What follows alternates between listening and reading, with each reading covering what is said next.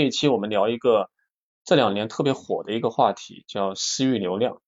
而且现在我们会发现很多的品牌商都在布局这个私域流量这个话题。所以今天就这个话题呢，我们跟我们的老朋友 Cozen 我们聊聊这一块。因为 Cozen 现在是几个月之前吧，我们聊过关于这个职教这一块的话题。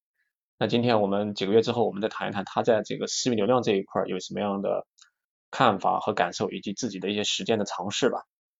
那 Cozen 我觉得就是比较都比较熟，因为我我觉得就是通过之前我们的了解，他其实就是首先其实学校不是那么 top，呃坦白讲啊，但最后其实逆袭进了大厂，然后呢现在又从这个一线回到二线去做执教方面的创业，以及包括私域六私域运营方面的一些一些一些创业。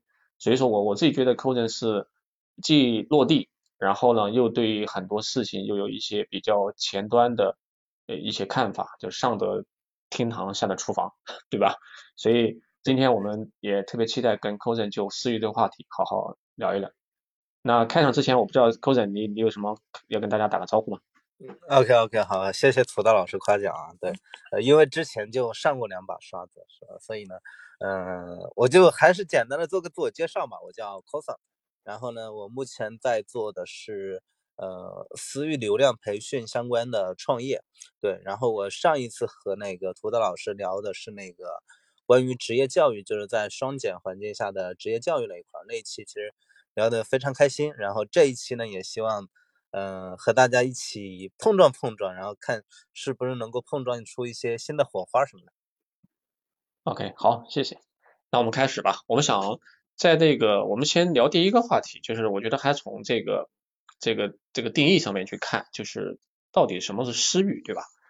然后我我自己理解啊，就是企业里面到现在为止，其实还没有一个系统化的说我对私域有这么一个运营的岗位和职能在，但其实它都或多或少都在做，但是可能还没有那么系统性，所以我们我们先从这个私域到底什么私域给我们去分享一下。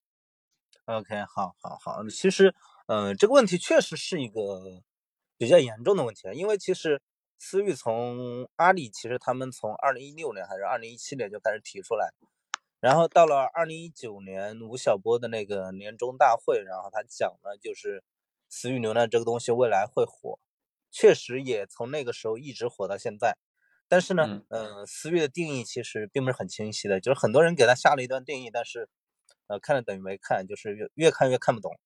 对，就是我简单讲一下吧，就是至少是大家能够理解的那那那个程度。其实，呃，私域不是一个新东西，对，不是一个新东西。它你可以直接把它理解成为微信生态，对，也就是比如说包括公众号啊，包括小程序啊，包括视频号，包括个微啊，包括企微等等在内的几位一体构成的一个微信生态。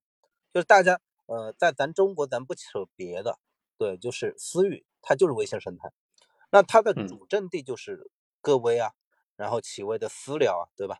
所以就是这种呃即时通讯工具，即时性的触达是非常有必要的，也就是私聊，然后群、朋友圈，这就是它的呃几个主阵地。当然，这这只是一个比较形象的说法，其实从更加本质的角度来看，因为我们呃说实话，我在北京受过比较系统的那个所谓的呃逻辑性的训练。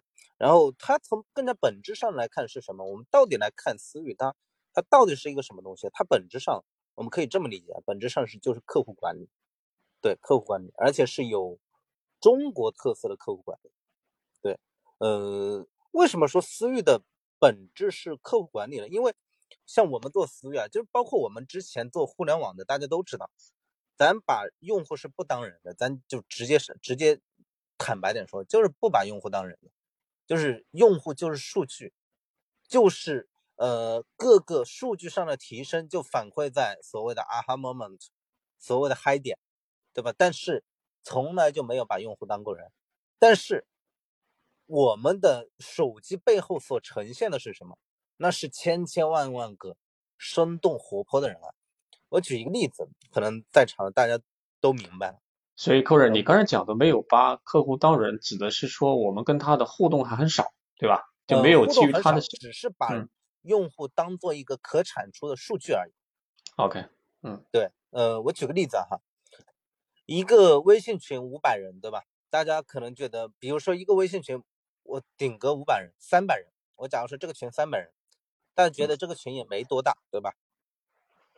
但事实上，我们到线下开一个会议，三百人来，那就是乌压压一片。那是一个一个的人，他不是不单只是需求的集合。那我们原来做互联网的状态就是什么呢？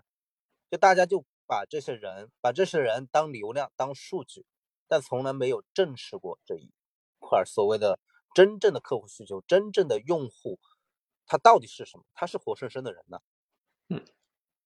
对，所以这个就就就就是非常非常怪的嘛。那私域的它就是它本质就是把客户当人，然后去来进行客户的管理。因为做私域，它核心就是把客户当人嘛，当朋友嘛，去无限的触达嘛，去构建所谓的呃新时代的一个客户关系嘛。这这就是我们做私域运营的重点。我再举一个例子，比如说呃鸟屋书店。鸟屋书店是日本最知名的书店，对吧？鸟屋书店它是可以覆盖百分之五十的日本国民的，这是已经是呃可以说是呃全球的 CRM 也好或者什么也好，它已经是最极限的。但各位要注意，微信可以触达整个中国的十四亿呃网民，十四亿人口的百分之八十五。对，微信相当于微信可以触达百分之八十五的中国国民。那相当于什么呢？因为在境外，比如说我们从客户管理的这一块来讲，呃，CRM 工具它在在境外它是很发达的，很多企业都做客户管理系统，但其实在国内没有。所以你说这块我特别有感受。刚才你我记得你刚才讲说，其实国外的在对于这个引客户的数字化管理，比如 CRM 肯定做的比国内好，对吧？但是我自己也想，就是先其实。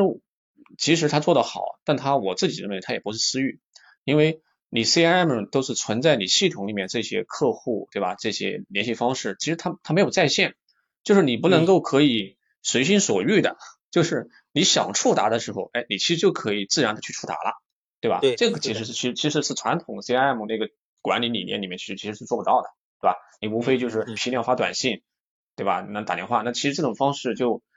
就就比较生硬，就是很容易对于客户造成造成困扰，对吧？我觉得可能跟我们聊的这个私域还也还不一样，跟传统的 CRM 这个里面的这些这些客户管理的方式和理念。对，因为就就像张小龙说的，就是在移动互联网时代，它没有 QQ 时代那个所谓的在线和离线的区别了，也就是它没有 online 和 off offline 的区别了，它用户是永恒的 online。但事实上，境外的客户管理工具 CRM 它是做不到这一点的，嗯，对，但是境内国内的微信是可以的，它是可以永恒在线的，所以我们在这一块的时候，相当于什么？中国企业它还不只是互联网企业，而是所有的企业都有一个更加便捷、更加方便的触达用户的机会了。对，那这用拿这个机会呢，可以来干嘛呢？我们可以更加精细化的了解到客户的需求，对，就是包括这个行业里面，就是很多人都在讲，这私域是一个巨大的机会。当然，这里面可能有一些，就是我要给你卖 SCRM，就是但大家在讲这个私域是一个巨大机会的时候，都没有讲清楚，就到底为什么是一个巨大机会，对吧？其其实我看来啊，当然就是有点浮夸，但确实是如此的。嗯，所以，我我我觉得这个话题我们待会可以再聊，就是为什么私域现在这么重要，对吧？它在整个企业的营销体系，乃至整个的数字化中间到底处于什么样的位置？这个话题我觉得很关键，就是也才是说，呃，大家现在搞这么私域的原因。但是我突然想啊，就刚才说的这个话题，那个微商，我觉得微商是不是最最早开始把各种各样的这种公寓变成私域的一种尝试啊？这其实已经发展了。好好好多年了，对吧？他其实是 最开始是做做私域的一一波群体，嗯，如果这么理解的话，嗯，是是可以这么理解的。我所以我在一开始也和呃也和你讲到了，就是私域它并不是一个新东西。首先这是第一点，第二个点就是微商他们干的就是私域，咱就是咱咱这个行业里面很多人说啊，那微商干的不叫私域，人家干的就是私域，人家就是在微信生态里面赚钱的，而且在微信生态里面赚钱，人家前几年赚的盆满钵满。对对。那我们就是要注意到一个趋势是什么？呃，我们做正经生意的，就是一定会注意到一个趋势，就是所有的科技型层面的东西，还是什么层面的东西，它一定是先从娱乐行业或者是黑五类行业先开始发展起来。就是咱们不需要否认这一点，那一群人一定是整个社会对商业、对嗅觉、对商业的嗅觉、对于科技。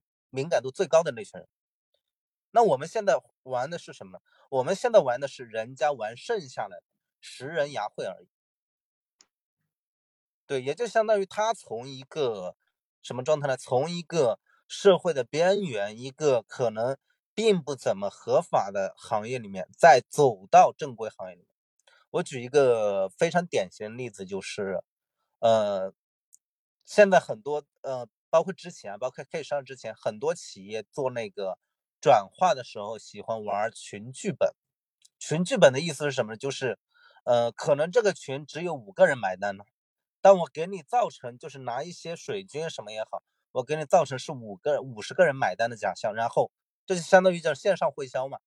然后，哎，你也禁不住，哎，这么多人买了，我也觉得好，对吧？他就可能就买了。对，那这个东西它事实上是什么？事实上是在很古老的脚本叫《卖茶女》里面，他们已经玩的玩烂了。然后后面我们再玩的，也就正规行业在那玩。但这个不并不一定是个好事啊。就是在我看来，就是咱们去忽悠客户是始终是不成立的。但这种呢，就是在行业发展的初期的时候，他确实可以赚到钱，因为他有信息差嘛，他会有认知差。他甚至会就是大家的，就是信息了解不一样，所以一定会造成一部分人去付费。但这个状态就是什么呢？就是一定是这群人先干起来，然后咱们这些正规行业才跟进的，对，才说去借人的玩法来玩。对，这个是毫无疑问的。所以，呃，私域它不是一个新东西，而且微商确实玩过了。那我再讲一下，就是微商为什么？这两年不行了，包括我们，我因为我 base 长沙嘛，长沙有几个很大的微商集团，说实话，一年，呃，基本上到现在年产值都，呃，十个以上。嗯，对，呃，那为什么不行？可能呢，就是是几个点，一个点就是最核心的，它的产品不行。对，也就是在呃前几年，就它还有流量红利的时候，它的产品是可以差一些的，就是它可以一波一波洗，就是你看把整个中国洗完，它都。就是整等把整个中国人人的微信洗完，它都可以洗十二亿，对吧？所以，它前几年它产品不需要很强，但是现在因为用户的，就是审美变高了，用户的需求变高了，但是他们产品又跟不上，这是最核心的原因，导致他们日趋没落。对，然后而且而且我觉得这里面可能还有另外一个原因，我自己觉得就是。微商的群体啊，他在做这个私域就是对象的运营的时候，他他没有体系化，或者说做的太急于是说，我完全站在卖的角度，站在特别想转化的角度东西，把这个东西提供给提供给潜在的这些消费者或者客户了，那这导致他的就对于消费者的这种打扰过多过多，而这种打扰就就就很没有水平，对吧？就就很 low。所以它整个再加上你产品又不行，所以整个的转化可能就就越来越差了，对吧？是，呃，这里我还补充一个点，它，呃，它不是没有体系化，它是在那个时代有体系化，也就那个时代它只需要那个体系就 OK 了，它只需要疯狂的卖货就行了。对，然后呢，又加上什么呢？微信在，因为这些微商他可能是黑五类，可能是没有生产资资质什么的，然后呢，这这个时候就有什么呢？就微信，它会打击这一群人，因为毕竟有一些人是在这里面上当受骗的，那微信肯定是去打击这一群人的。那这一群人，他实质上是没有，就怎么说呢？把呃内容的供应链、产品的供应链，把它往后提升的那个能力的，所以他就日趋的没落了。这里面提到一个观点，就是内容的供应链。内容供应链也就什么意思？微信一定会打击过度营销的内容。嗯，那你比如说所有的微商，他都发一个脚本，发发一同一个文案、同一个图片发到朋友圈的时候，微信官方就给他折叠了。所以这是这也是从技术上，就是一些运营方法上导致微商没落的原因。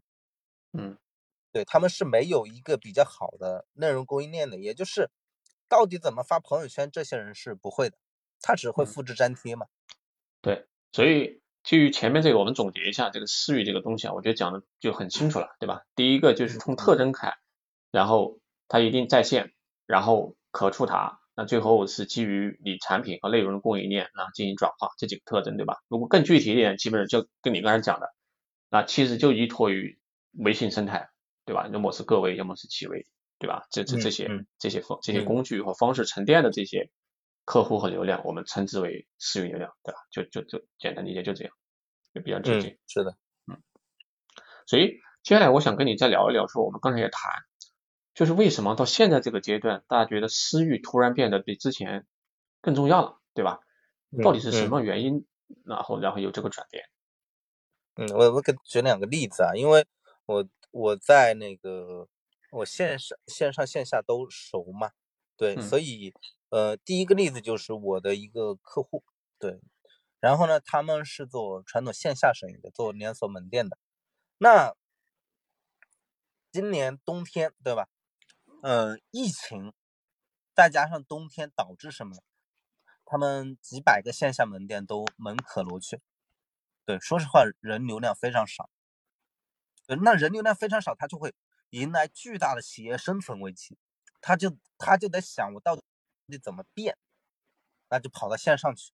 跑线上去有两个渠道，一个是美团和饿了么代表的餐饮的那个平台。另外一个呢，就是私域。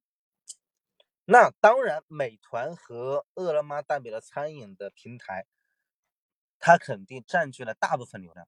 但他们有一个很大的问题是什么？就是扣点太高了。也就是企业，假如说我上去，呃，或者是餐餐饮的那那些小店，对吧？我上一个平台，我可能，嗯，大部分的利润都被平台赚走了。那他就赚个热闹，对吧？嗯。所以呢？而且呢，平台呢就是对你是予取予夺的，什么意思呢？就是你和我好，我就给你流量；你给我钱，我就给你流量。你要不和我好，你要去饿了么，对吧？你要去我的竞品平台。当然，现在他们已经不太允许这样做，但还是成本非常高的，就是它会造成就是线下门店的获客成本过高。那门店怎么办呢？就会就在想。那我之前还是有一些客户到过我店的，对吧？我把这些客户攒一攒，攒到我的微信里面来，去做这些客户的复购就行了。所以这是从线下的业态里面导致私域盛行的原因，就是什么？相当于什么呢？美团、饿了么等等线上的平台，它公域的平台，它扣点太高了，所以企业它不想说我把我的命脉被你抓在手里。你让我活我就活，你让我死我就死，肯定大部分企业都不想这样，所以他就想，哎，那我是不是可以做一做私域？因为我本来线下就有流量，我假如说一天就几十个客户到我门店的话，我把这些客户攒一攒，我攒个几半年一年，我也能够攒个几千上万个人，我就服务好这些人，那确实是可以的。所以这是为什么在线下业态里面，就是私域开始盛行起来的原因。那线上。我就举两个例子吧，就是最火的是直播带货和那个短视频运营，啊不对，短视频带货。嗯，那这两个有什么特征呢？就是短视频带货也好，直播带货也好，都是 GMV 很高的，但是它没有利润，各位就是很少的利润，很少利润。就是包括我那些做，说实话，在行业里面已经做到顶尖的那些，呃，带货的那些操盘手，也就直播带货的操盘手，他们现在在干嘛？他们现在在把自己的流水卖给要 IPO 的企业来赚利润，所以你就知道这他们到底直播带货有多赚钱了。其实相当于也是什么，也是平台抽点太高了，平台把你的利润全榨取了，你们所有都是给平台打工的。那他们作为对吧商业生态的一份子，那么肯定是不不想给平台打工的。既然你平台高对吧，那我就。去做别的，也就是我只在你这获客，我可以，比如比如说我在抖音生态里面，我只在你这获客，但是你第一单，比如说首单你没有利润，对吧？那我在你这获客完了之后，我把用户都导到私域里面，我去做私域，我去做复购，那你想他有那么多的客户，他一导到私域的话，他做复购啊，做客单价的升单呀。去搭拉 LTV 啊，去做利润啊都可以，因为大家都知道微信生态它是一个闭环，而且不收费，而且是对企业最友好的一个地方。所以线上的就是最两最火的两个品类，大家也得这么玩，这就造成了就是私域流量为什么这么火？因为线上和线下的业态，他就不得不来做这个事情了。对这个。这个我我其实是有感受，就是包括阿里，就是传统的电商嘛。但其实我之前也看过它的数据，阿里的整个的自自己的它的营收啊，其实现在应该是一大半都来自于它的它的广告，就是它的那个流量，就是这这其实而且它的流量的增速一一定是快于，就是它的流量的产生的这个收入的增速是显著大于它整个平台 GMV 的增速的，就是这这你就可以说明对吧？侧面说明它的这整个的流量的费用其实是是很贵的，越来越贵。对，平台税增加了嘛？但是你刚才讲这有一个问题，就是我觉得，就是这能理解嘛？就是你这个流量的费用，而且越来越贵，就是流量越来越稀缺嘛，就是你获客成本会越来越高，然后平台扣点肯定会就越来越高嘛。但是如果从平台导流到私域的话，就是这条链路，呃，它的成本跟你从平台上去扣点的这个获客，对吧？做转化，它比起来，就你你你肯定觉得是低的嘛，对不对？说这个低到低在哪地方了？就是它能导过来吗？关键是，对吧？呃，首先是肯定是能导过来的，因为你已经有一波客户了，比如说你有客户的手机号也好，或者你有客户其他联系方式也好，你肯定是可以导过来的。对，但当然导过来会有一个百分比嘛，对，比如说呃，在电商里面。它可能比如说以包裹卡的形式啊，以那个 AI 短信的形式啊等等形式，它都可以导过来。它只不过是有一个百分比。那呃，第二个是成本的问题。成本说实话啊，就是你自然获客的成本，你在平台去公域获客的成本，那比你导过来的成本基本上在八倍左右，八到十倍吧。对，甚至有些不止，有些不止。对，你基本上你把一个客户从呃，就是从你从公寓里面拿到客户了，你再导到私域里面来，这个基本上可以在降在十五块钱以内。对你顶多花十五块钱成成本，你就把一个客户拉进来了。但你想，你我我以彩妆或者就是化妆品为例，化妆品行业行业获得一个新客户，那可能超过三百四百块钱。对，嗯，对，您比如说，呃，那呃，我以我更熟悉的职业教育吧。职业教育原来，我们获得一个那个，呃，现在比如说在抖音里面通过直播带一个视听课，一个九毛钱的或者一个一块钱的，它获客成本也在，呃，一百五左右吧，一百五到两百，对吧？也便宜一点的可以，可能一百，也就是一百到两百左右。但事实上，你把这个客户你导到微信里面来，那只需要你一个卡片，你去加一下一点人工成本。就是基本上没有没有，或者你一个一个一个一个 SCM 工具的成本，所以它成本是很小的。嗯，对，所以从成本上也是更合适的。即便是我们举一个最差的例子，就是即便是导入微信的成本和我们公寓获客的成本差不多，对吧？当然还会出现什么？但是微信它是可以做复购的。对。但是你在公寓里面做获客的话，它还得再获一遍客。对他还得再花钱去买一道，对，所以这个 LTV 的价值就很大，对吧？就你复购基本上是没有成本的，就是没有没有什么的，就发一条朋友圈就 OK 了，嗯。所以那那你觉得就是，既然它这么重要嘛，那你觉得就是我们看一下到底什么样的品类，对吧？或者产品它适合去做这个私域的？那现在看来就是。感觉这个复购特别多的，对吧？因为它价值这方面威力确实很大，那可能就比较适合。如果是一次性买卖，那可能就就不太行，对吧？嗯，是的，呃，我先讲一下，就是重要。说实话，就是重要，它只是在两个圈子里面热闹，就是这个重要，它还不是全民性的重要。对，嗯，也就是说讲私域重要，它只是在两两个圈子里面重要。一个圈子是什么？提供培训的或者在做培训的这个行业，就相当于什么呢？提供工具的和提供培训的和媒体，大家在大肆炒炒炒这个东西。那媒体炒它是需要流量，对吧？那我们来炒也是我们需要客户，这是一个。第二个点，真正关注到，就目前而言，真正关注私域的人，并不是所有的行业从业者，他是什么样的人？是小企业主和中大企业的经理级以上的人，他在关注私域流量。我说实话，刚入行的那些人，他不关心私域流量。这个其实可以从各个平台的数据可以呈现出来，对一。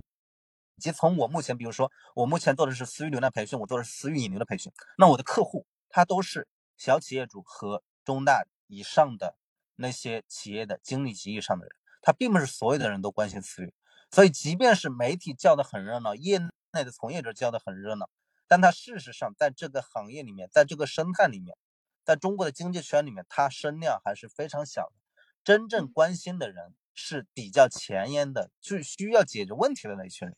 他不是全民，不是所有的从业者。到底是什么样的原因会造成目前就是它的声量并不是特别大呢？比如说那个大企业的，对吧？那他可能就是预算还是比较多，对吧？他可能现在目前还没有关注，对吧？或者觉得这个做私域六私域运营这个太麻烦了，对吧？那就是说从未来的趋势来看，你觉得是不是会这些大企业，对吧？他也会越来越重视我怎么样去做这个私域引流、私域运营这一块？嗯嗯，他肯定是会的。呃，为什么就是声量还不大？就是比如说，对于企一些平台性的企业而言，他肯定就是他内心他肯定不太希望私域流量发展太好，因为私域流量发展太好，对于他来说，他他的利益是受损的。嗯，对，这是一个。第二个就是，呃，说实话，行业的就是初学者，也就刚入行的，他更加想知道是什么是运营怎么做，而不是私域怎么做。对，然后第三个就是对于那些企业里面，就是目前关注的人，比如说有一些企业，他可能也关注私域流量，但他找不到很好的那些操盘者，找不到很好的负责人，为什么呢？就是因为微信生态实在是对用户，对在微信生态里面活着的人太好了，所以这就导致导致什么呢？导致比如说像我们这样的小的创业者、小的公司，对吧？我也可以活下来。那我既然我能搞定流量，或者我能搞定转化，我要去领大企业干嘛呢？对吧？我还不如自己做一个企业。所以这是为什么？就是，嗯，行业很热闹，但是人才很少。为什么？人才他懂这个的，他都可以去创业，而且他可以赚钱。所以这个行业的人才是很贵的，导致很多企业的私域它并没有就发展的很好。这个行业的人才是特别贵的，但是毫无疑问就是。以我目前知道的，就是我的上家，对吧？京东，中国可能呃最大的或者第二的零售集团，对吧？那他们其实一直在关注私域这块，而且他们正在做这一块事情，正在找一些嗯私域运营的那那那那那些同学，对吧？这这就是非常好的例子了。但是呃行业它还属于一个早期的阶段，也就是说它还是一个蓝海的阶段，大家可能进来可能就有一些机会吧。对。这个我特别在我们俩聊天之前，我看了一下那个猎聘，就是那个猎头那个招聘网站，我搜了一下私域这个这关键字，我发现确实这个就很多都在找做私域运营的 leader。目前行业里面很火的两个品类，对吧？你会发现短视频运营的比私域运营的会多很多。对对，因为呃，一个是很多人还不知道就是私域运营的重要性，另外一个就是。呃，可能就是它它还没有普及到大众里面去吧，对，就造成了就是这个行业里面，它其实大家讲的多，但它其实还是个蓝海的原因。但你你现在不会觉得短视频运营还是个蓝海，对吧？嗯，所以说这地方我想简单总结一下我的理解，你看哈，我觉得从整个私域相关的利益相关者的角度，我觉得还挺有意思的。那比如说第一方站在微信的角度。那他毫无疑问的是整个私域流量最大的获益者，我觉得你所有的人都帮他在微信导流，对吧？然后去建更强的这个客户联系，那这是第一类。第二类呢，嗯比如说像我觉得像电商类的平台型企业，我自己觉得啊，它它可能这个是不一定是那么就是朝着它有利的方向去发展，因为对因为大家都都把流量拉走了嘛，从平台都拉走，嗯对吧？这肯定是不太行。包括你说京东想做这个，到底怎么做，其实是要打一打一个问号的。这是第二类。嗯第三类呢，我觉得就是对于中小企业者而中小企业者而言，我觉得对他来讲完全是有利的，对吧？那我嗯大的平台获获客的成本很高，那我想自己做一个小而美的生意，我就运营一千个、两千个私域运营的客户，那我一年也能活得很好。所以他其实嗯我我觉得这对于他来讲，对于很多想要去创业的人来讲，其实是蛮好的一个切入一个一个机会，对吧？大概大概是这么一个一个方式。另外呢，如果是对于大的品牌商，就是我去做想未来想去做这些私域运营的品牌商来讲，在目前这个阶段，我觉得它产生的 revenue 的贡献度肯定没有它在平台上的来的那么大。所以在当前这个阶段呢，我认为它的重视程度不一定有中小企业那么高。但是未来随着这个时间呢再往后推，我觉得它也会越来越重视在私域这一块的整个的运营体系的构建。所以对品牌商来讲，我觉得它其实多了一个获客的一个方式。那当前确实还比较小吧。所以我我觉得从目前来看，就几个利益相关者的一些情况，大概这样。嗯，对嗯我补充一下，就是呃，其实第一个点和第二个点，对，就是微信，微信的角度，就微信是嗯。矛盾的，它并不是说，呃呃是支持，腾讯是支持的，但微信是矛盾的，对，为什么？这是属于呃企业里面的就是内部的，就是微信是微信是原教旨主义者，也就相当于它嗯。是什么呢？它一定会维护微信生态的健康度，对嗯。然后呢，呃，它一定会维护微信的内容，也就是说，他不想把微信变得那么商业化，这是微信就是内部的所谓的原教旨主义者，对吧？嗯但是腾讯就是大体上他们肯定微信和腾讯是一致的。腾讯为什么是欢是欢迎的，或者说微信一定会把它变成一个受欢迎的事情呢？就是 首先你流量都导给我，肯定是好事，对。然后呢，第二个呢就是什么？第二个就是你要是不导，那导给其他人了，对吧？那肯定也不行。第三个就是它的商业进程就是这样子的。对我再补充一下，就是为什么微信会觉得很矛盾啊？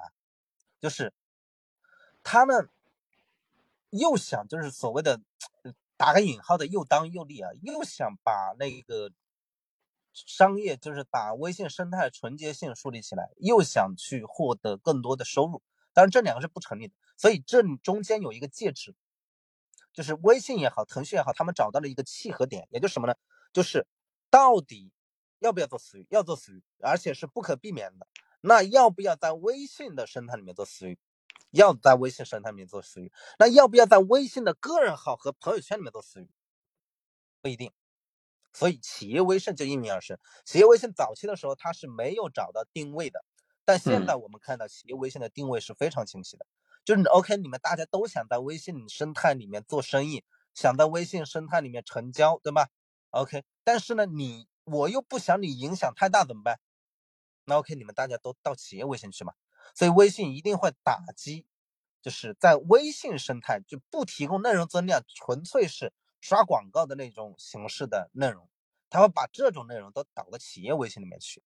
这是企业微信这几年的定位越来越清晰的原因，就是微信和腾讯的，就是双方已经认识到了，已经认识到就是在微信生态里面做生意已经不可避免了，但是我们又要确保自己的纯洁性，对吧？确保自己的血统。确保自己就是未来的长期的利益不被受损，那怎么办？我给你一个专门的营销化的工具，也就企业微信，你到那儿去吧，你还是可以和微信联系起来，就打通。我相当于什么？我做了一个附属版的一个商业版的一个微信，但是你可以和呃企业微信可以和微信连通起来。就我作为消费者的角度，别人加我企业微信，我一般是就是下意识的会拒绝，对吧？就是企业微信就是它的这个。目的很明显嘛，其实就是要做你的生意，所以感觉它从从这个营销的角度，从私域的角度，肯定还不如各为各为好了。嗯，那是的，它是它是这样子，那那嗯，你讲的我就讲一下，相当于什么呢？我给你举一个形象例子，就是企业微信现在，比如说他去加你的微信，大家加涂刀老师的微信，他就有一个什么呢？就是我来加你微信，你就你就会琢磨，那你是不是要转化我？你是不是要我出钱？盯着你的，就是拿着传单盯着你看的一个小朋友，对吧？他一看你你就慌，因为你知道他可能要跟你递传单、递广告了。嗯，对。但是假如说就是现在企业微信它还是很不完善、很不完整。其实最好的状态是什么？最好的状态是，它就企业微信在用户的界面，呃，呈现于和个人微信差不多的样子。对，无感的。你可能对我是看不出来它是企业微信还是个人微信，但它可能就是企业微信。你给用户的感觉是无感的，用户的反感就没有那么大。这就是一个非常好的流程。而且我们看到，呃，企业微信它其实正在这么改，对，只不过它步步子可能没跨的太大，但它只有这么搞。它才能够把就是什么，把用户给这给就是让用户不那么反感，就觉得在企业微信里面也可以成交。对，所以这里面其实还有一个还有一种可能的方式，就是我不做企微了，但我其实还在个位上面。那我个位上面呢，我怎么把这种就是其实是营销了，但是做的更隐晦，也也就是把我的内容做得更好，对无感的影响到我潜在的这些。复购的消费者，这其实也是可能的一种探索的方式。内容供应链它是一个特别特别难的事情。比如说，为什么微商会没落，对吧？它就是这个原因嘛。它没有一个内容供应链嘛。内容供应链也就什么呢？就是我可以把我的广告无形的插入到，就是我的朋友圈里面去，就相当于什么？比如说我，我觉得我个人的朋友圈是做的比较出色的。我是在卖一个叫私域流量培训或者叫私域引流的培训的课程。但我的朋友圈也好，或者我的公众号也好，我是在给微信生态提供内容增量的。也就我发这个东西，我即便是发我一个广告，我也不会让你觉得反感，这叫内容增量。你甚至你还会想点赞，对吧？比如说我我今天我和涂道老师聊天，对吧？那我自然也是想推广我的那个私域流量培训或者私域引流的。但假如说我就上来说啊，涂道老师帮我推一个这个东西，对吧？让大家来加我或者什么的，这多尴尬呀，这多硬啊！但是假如说我能够给你们，给整个听众也好，提供一个信息增量，我让大家知道我在做这个事情，而且我的思考是什么，我的行动是什么，我日常是怎么做这个操作的，这就相当于什么？我已经在我的朋友圈里面提供了一个内容增量了，我在各个频道里面提供了一个内容增量，就是用户听完之后会觉得。它是内容，它不是广告，但它其实是内容加广告。对，我正在做这个。你你刚才这一条就既是一个广告啊，对，是一个内容。对啊，是的，既是一个广告，又是一个内容，用户也不会觉得说他有多反感。就是各位，就是包括呃听众啊，各位听众，就是我们在做一个事情的时候，不管是发朋友圈也好，我我说实话，我看很多人发朋友圈发的好尴尬呀。就他发了一个广告，对吧？那个广告硬的要死，所有人都不想看。但咱能不能换一种方式？就是你发一个人家想看的内容。但说实话，这个是非常难的。对你得提供内容增量。就是呃，这个微信生态和抖音的生态是一致的。就抖音它对什么东西是受欢迎的？是是你给他提供内容，提供增量的内容，让用户留存时间更长，它是受欢迎的。那我们再来想一下，就是。事实上，之前大家都不怎么不这么去想这个问题。但微信它要不要更多的用户停留时长？要不要用户刷朋友圈刷的更爽，而不是天天看到广告，对吧？但是你又要做一些商业性的内容，所以你一定要把双方相结合嘛。对，所以一定一定得把双方相结合。对，我们再回到刚才你说想补充第二点，是不是关于？嗯，对。第二点就是电商平台，电商平台，嗯，呃，电商平台它是这样子，它因为它知道这个是趋势，所以它大概率它是不会逆这个趋势的，当然他内心可能还是有点不愿意的，这就是呃在其位决定的嘛。但是他会怎么做？他会搞自己的私域平台。你比如说，支付宝也在搞自己的私域流量平台，你这不是搞笑吗？对吧？支付宝咱们什么时候有一天什么时候打？开支付的时候呢，但他也搞这个，那美团也搞私域流量，对吧？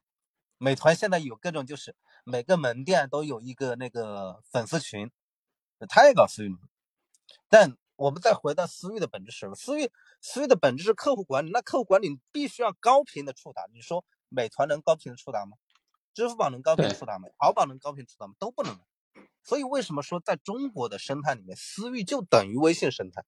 就这就是私域是微信生态，它不是支付宝生态，也不是淘宝生态，也不是美团的生态。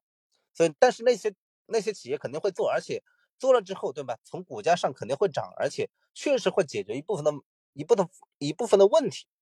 但最本质的还是要回到微信生态里面。嗯，你刚才讲说美团呀、支付宝他们做私域，就现在在做尝试嘛，他们怎么做的嘛？比如门店，他是给别人一个工具，对吧？呃，美团不是，美团是给门店搭了一个那个，就比如说一个一一个门店，它是一个，它原来是一个店铺，那么你可以嗯在上面订单。那现在呢，我给你这个店铺上上面那那置顶了一个微信群，你可以开通不是置顶了一个私域的交流群，开通了一个哦群，在微信里面这个 群不是在美团里面可以点进了这个群，你就可以来来领一些优惠券什么的。啊，明白。嗯，那其实活跃度就成问题嘛，对吧？这其实就是呃刚才讲的。活跃度。嗯嗯嗯，对，它基本上没有活跃度嘛。那支付宝的话，目前没看懂他们。嗯，对他们，他们，但他们发了一个文件说要做私域流量。OK 嗯嗯 OK，所以那我们再连下一个话题啊，就是我们刚才聊了那么多，那我们怎么做私域呢？就是站在我觉得还是要站在这个想卖东西的这个角度吧，那怎么去做这个私域？就到底是一个什么样的体系，对吧？可能会用到哪些工具？嗯，OK，好，呃，首先就是怎么说呢，并不是所有企企业形态都适合做私域的。对，这其实回到就是刚刚涂刀老师讲的一个问题，到底呃什么品类适合做私域？我们可以画一个四象限啊，就嗯高频低客单价的，比如说奶茶，它是很适合做私域的，对吧？那高频高客单价的，比如说奶粉，它是很适合做私域的。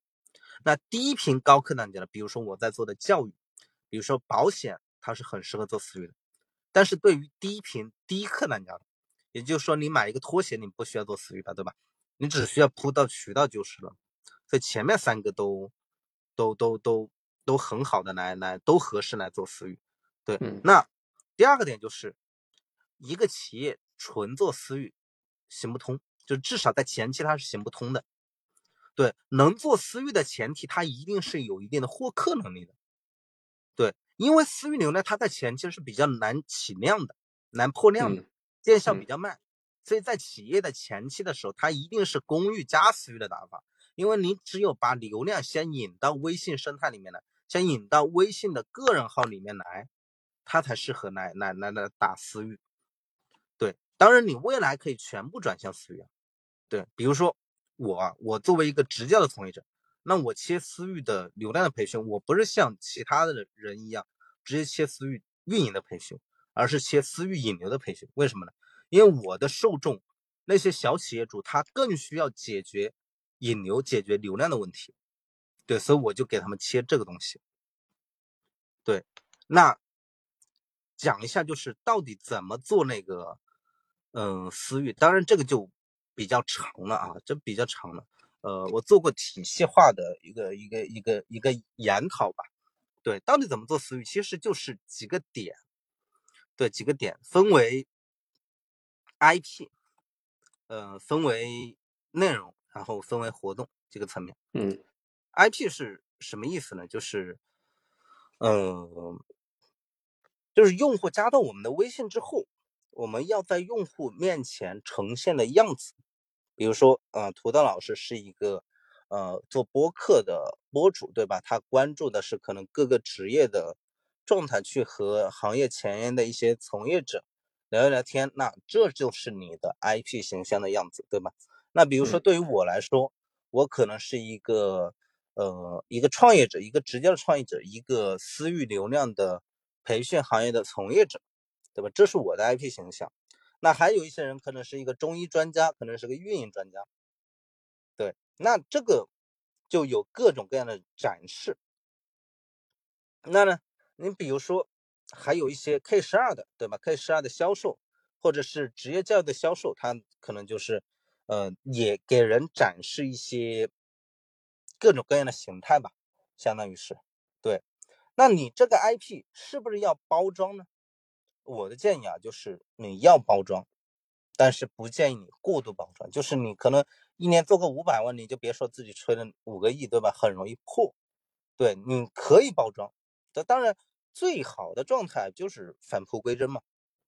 对，然后你如果对于出于企业的那个商业化利益的考虑，对吧？那你就淡装嘛，淡装最相宜嘛。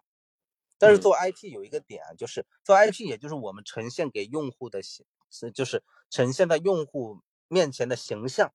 但是做 IP 必须要让渡个人空间的，它必须要让渡个人隐私的，这是必然的。对，因为我们就比如说，为什么我们会说企业微信不信任？因为企业微信也好，或者是传统的微商也好，他就整天发广告嘛，嗯，那他给用户的感觉就很烦嘛，就我想屏蔽你。冰冷但是假如，嗯，你说，就冰冷的，对吧？就不对，鲜活，很很冰冷，它没有温度。但假如说我们是一个正正经经的 IP 的形象，我们希望通过微信生态去做高成交的生意、高信任的生意，那我必须要分享我的日常，我必须要分享我的工作，我还必须不装，就还必须真实。这样的话，用户才会信任，他才可能产生成交。因为我面试过很多的私域流量的操盘者，对嗯我，呃，和他们聊的时候，我后来发现了有一个点是什么？我和他面试和他聊天不重要，我在 我在和他面试和他聊天之前，我去加他的微信，这个很重要。等你加完微信了之后，你发现他的朋友圈是三天可见，或者他的朋友圈都写的你不想看，那这个人他即便是和你讲他有多厉害多厉害，但我是不信的。对，我是不信的，因为嗯呃，他自己的私域流量就做的就是自己的朋友圈就发的很差嘛。但假如说他的朋友圈发的很好，对吧？他朋友圈也很有趣，那确实可以聊一聊。肯定是有一个 IP 的东西出来嘛，然后对吧？嗯让让你跟客户之间这种信任的成本更低，对吧？然后它才会产生后面一系列的这个转化。嗯，刚才你也讲了，就是在这个里面有几个体系，我在想，就是这里面可能是不是大家更关心是说，怎么样获得我 这个私域的这这部分人先进来，对吧？那这个嗯可能是一个最最核心的问题。然后人进来之后，那就看你通过什么样的方式去运营、去做转化，对吧？收获更多的 L LTV 了，就先进来这件事情可能是最难的一件事情。我我自己觉得，这也是对，这嗯也是我为什么就是我在一开始做这个创业的时候，我先给人讲的不是私域流量，而是讲的是私域引流的，因为这个环节我太熟了，我花了我在过去两年创业，我差不多花了上千万，花了几十个人一直在跑这个模型嘛。嗯，对，这就是呃，我为什么来切入这个市场的时候，我不是像其他人一样去切私域运营的培训，而是切私域引流的培训。其实也就是流量怎么进来嘛。比如说，对于做电商的而言，它肯定是，比如说包裹卡也好，AI 电话也好，或者是比如说你客单价足够高，你让销售一个一个去打电话也行，或者你把客户就都导到企业微信里面都可以，或者你有一些包括卡，就是什么你加我微信对吧？我送你几块钱红包，这种都是可以的，这就是电商里面的。还有一些就是比如说，因为电商是什么，他通过电商平台他已经获了一次客了。还有一些，你比如说，我还我甚至电商平台都没有，或者我做教育，或者我做什么形式，对吧？那他可以怎么做呢？就是我们先去通过内容，在公域平台先把用户给引进来。内容不是说我们要去公域上做多少粉丝，这对于大部分的企业来说都太难了。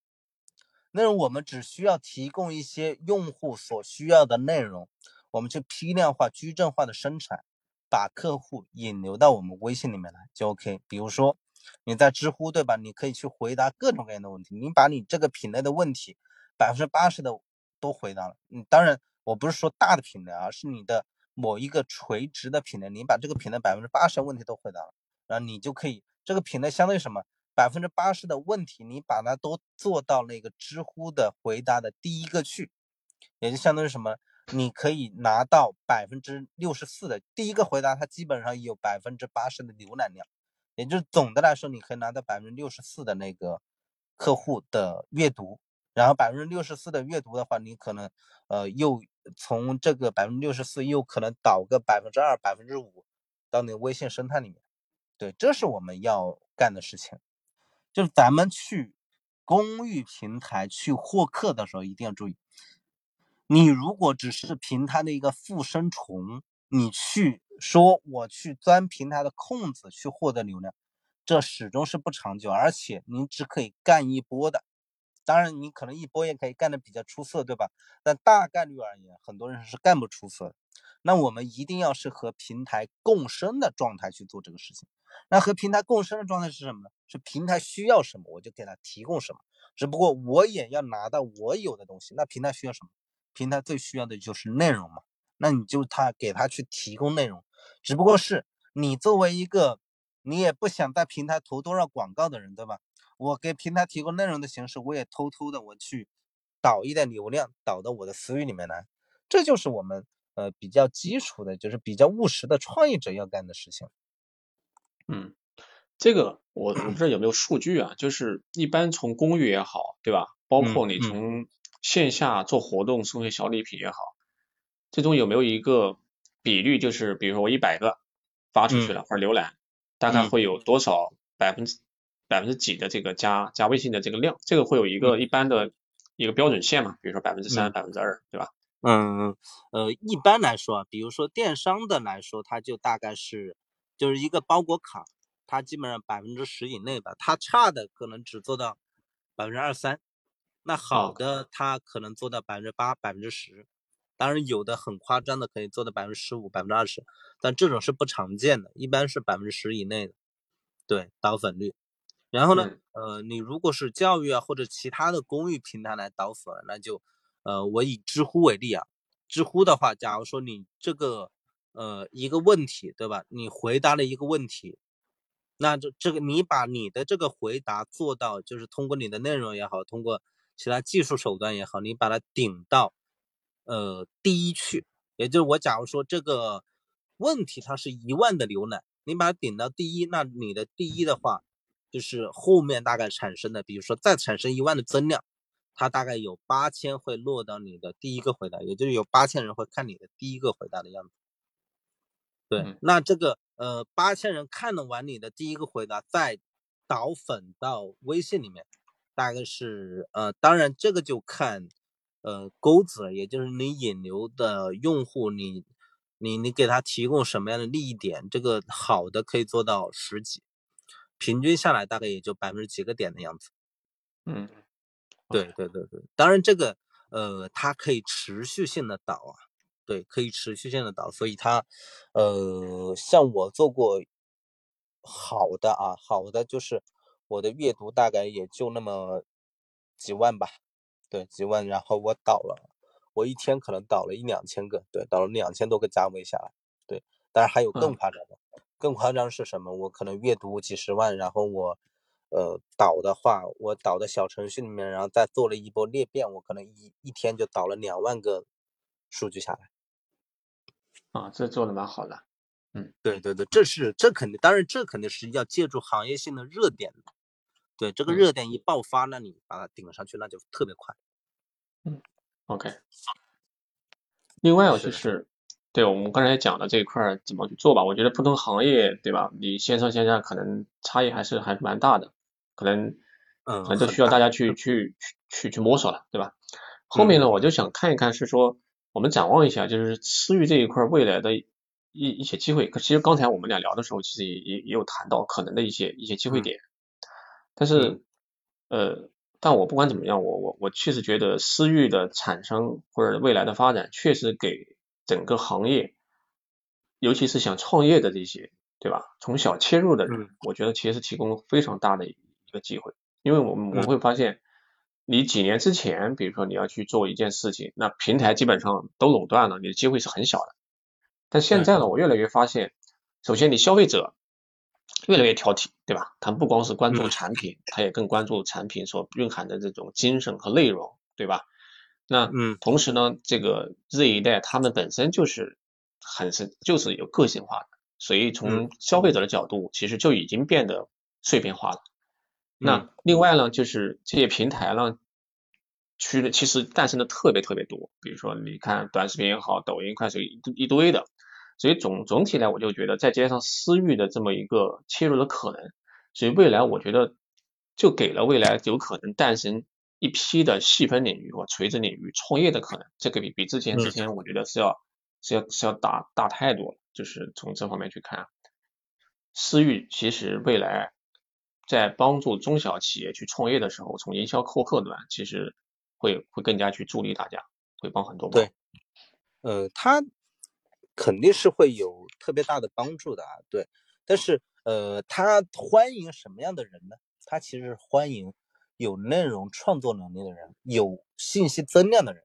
所以，比如说我们讲到就是。做私域企业怎么做私域？它需要做 IP，对吧？那第二个点是需要做内容，对，也就是你内容要足够好。你如果发朋友圈，你要会发，这是非常重要的一个点。而且我一直在讲，就是内容供应链、内容中台，这是未来做私域的一个需要去重点做的一个点。那呃，第三个就是活动，活动也就是什么？我们把用户导进来了，对吧？我们如果是以做生意的来看这个事情的话，那我们一定是需要成交的，所以我们要做复活的活动，去让用户认识我，去让用户活跃。我们要做成交的活动，对，这是呃，就是做私域的企业做私域要做的三块，也就是内容、活动和那个呃 IP。对，那对于什么样的行业有机会呢？因为说实话，就是微信生态诞生也不是说。就只有一天两天，它其实十来年的，十来年的，只不过是是相对于什么呢？我们原来我们在早期做公众号的那一批创业者的那种形式，现在还可以再玩一遍，对，还可以再玩一遍。只不过我们因为原来微信它就就是有流量定价权嘛，我的我们在微信里面就可以了。但现在我们可能要结合着公域来玩。但是那个时代，比如说公众号那个时代创业者，他有个特点。就是用户的付费意愿还没被培养起来，所以当时我，因为我当时我也在微信生态创业嘛，大家是怎么赚钱的？是当时你知道当时我们导私域是为了什么吗？我们把公众号的流量导到个人号里面来，是我们希望原来公众号就是呃公众号的阅读的率，也就是从粉丝到阅读它下降了，那我们导来干嘛呢？导的个人号里面是我们个人号发个朋友圈，希望我们这条微信推文、公众号的推文被更多的人阅读到而已。嗯，对，那阅读到我们可以赚什么费用呢？赚的是广告费用。OK，对，当时我们是这么玩的。那现在比起那个年代，好的是什么呢？好的是，即便是我微信只有几百的阅读，我也可以拿去收钱了。也就是用户的付费习惯已经培养起来了，所以我们要做的是什么？要做的是我们把原来那些微信生态干过的事情，我再干一遍。只不过是我可能不需要干那么大的流量了，我只需要把用户导到微信里面来，让用户就我给他提供服务，但是我提供服务我已经可以收费了，而且我可以收高价了。嗯，对，当然垂类行业它是永恒有机会的。对。这里面我在想，可能还有另外一个机会，就我觉得，我们假设刚才也讲了，大的品牌商他如果未来真的要去做私域，对吧？更加重视，然后这样的话，他势必需要一套去运营私域流量的一些工具，就是给这些品牌商卖货主用的，对吧？嗯。这中间我想，除了他对于这个流量以及对于转化的运营之外，那从产品的创新以及持续改进的角度。因为这样的话，其实品牌商跟最终的消费者之间，你的这种这种沟通的成本和距离就近了很多嘛。这样的话，你就有了大量的一手的终端客户反馈的这些数据，这些数据怎么样去去去用，对吧？然后那消费者的画像怎么去重进一步的标签化、精准化，这一套东西怎么样去反馈给我前端的产品和设计？那其实需要一套工具把它管起来，那这样的话其实对品牌上也是有好处的，所以这一套东西我觉得可能也是一个对于从工具层面，我觉得可能也是一个那个机会啊，从未来的角度看，呃，是一个特别大的机会，这是为什么？就是企业微信生态，即便是它还不是很大，但很多的企业都开始做 SCM 的工具的原因，因为就是。呃，大家都在赌赌什么呢？企业微信它未来这个生态里面一定会有几家公司能够上市，能够 IPO。对，因为这个说实话，这个生态实在是太大了嘛，对吧？那大家就肯定要赌这个事情。那他做 SCM，SCM 把用户的标签、把用户的反馈给数据化、给系统化，然后再导给产品部门。所以为什么说？私域就是，其实私域流量为什么说是中国企业的一个，是中国所有企业，是中国所有企业的一个弯道超车的机会，是因为你之前是没有这样一种形态，但你现在可以，你可以及时性的把这些用户的反馈直接反馈给产品部门，然后产品部门根据用户反馈来小步迭代，那你会天然的更会做出更加适配于。用户的产品，那这样的话，你当然迭代的速度，你其他人都不能比啊，因为你你这个迭代，你就相当于前店后厂的模式，你前面有数据出来，后面马上就改进了，那你比起其他的，你肯定要好了很多了嘛。那比如说思域现在对于一些品牌商来说，那它其实很好进行的，它可以做客户管理，它还可以提用户频次、提复购频次，它还可以所谓的测试产品，对，那。就是比如说，思域对那些白牌的或者非品牌的产品，它它有什么作用呢？它可以帮助这些白牌的非品牌的产品成为品牌，它可以把这些私域里面的用户做成自己的品牌粉丝。因为什么呢？因为你在假如说你作为一个企业，你真的关注用户，你真的把用户当人，你真的关注用户的感受的话，你会怎么做？你会测试新品啊。你会测试每个品类的反馈，你会收集这些反馈啊，然后你把收集的反馈，你反馈到供应链端，反馈到产品端，那你自然你就可以生产出来用户更加喜欢的产品了。